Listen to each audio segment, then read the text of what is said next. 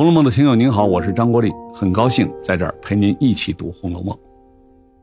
这回回目的第一句“手足眈眈，小动唇舌”，我稍微解释一下啊，“手足”就是我们常说的手足情深那个手足，指兄弟；“眈眈”就是虎视眈眈的那个眈眈，一直盯着看。这一句话连起来解释，就是贾环和贾宝玉虽然是兄弟，但是贾环呢就一直盯着宝玉的差错，向父亲贾政进谗言，诬陷宝玉。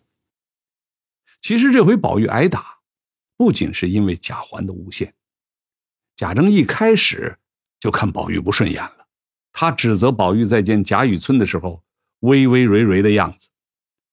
微蕤是形容人呢。萎靡不振、懒惰懈怠的样子。宝玉这个人，他是不喜欢在外面和当官的打交道，会面的时候肯定是没精打采的。接着，忠顺王府的人又来了。王府的人说：“擅造谭府，很不好意思。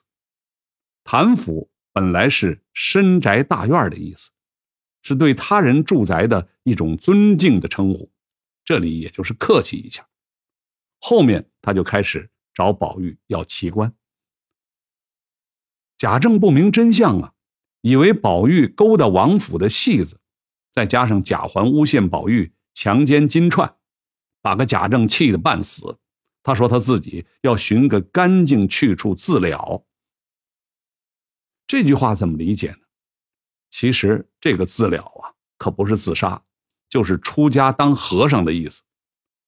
佛教里面有所谓佛国，它没有尘世间污垢的污染，也叫做净土，也就是贾政说的干净的去处。贾政给气成这样，对宝玉是一顿暴打。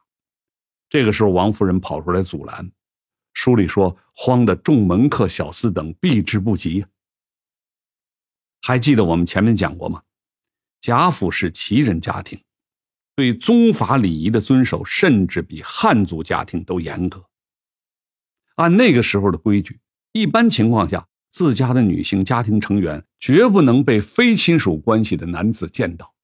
所以，王夫人跑出来的时候，那些门客和男仆人都要赶紧回避，否则就是失礼喽。这贾宝玉被贾政打的呀，是皮开肉绽。动弹不得呀！仆人们还要扶着他走。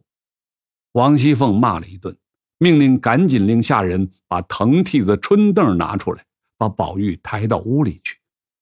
藤屉子是说呀，凳子的凳面是用藤子编成的，夏天躺着坐着挺凉快。那，春凳呢，不像我们平常说的那种长条的窄凳，它的凳面很宽很长，放在床边可以坐也可以卧。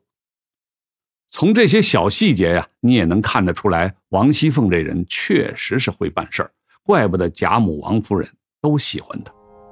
好了，我们下次再会。我是陪您读《红楼梦》的张国立。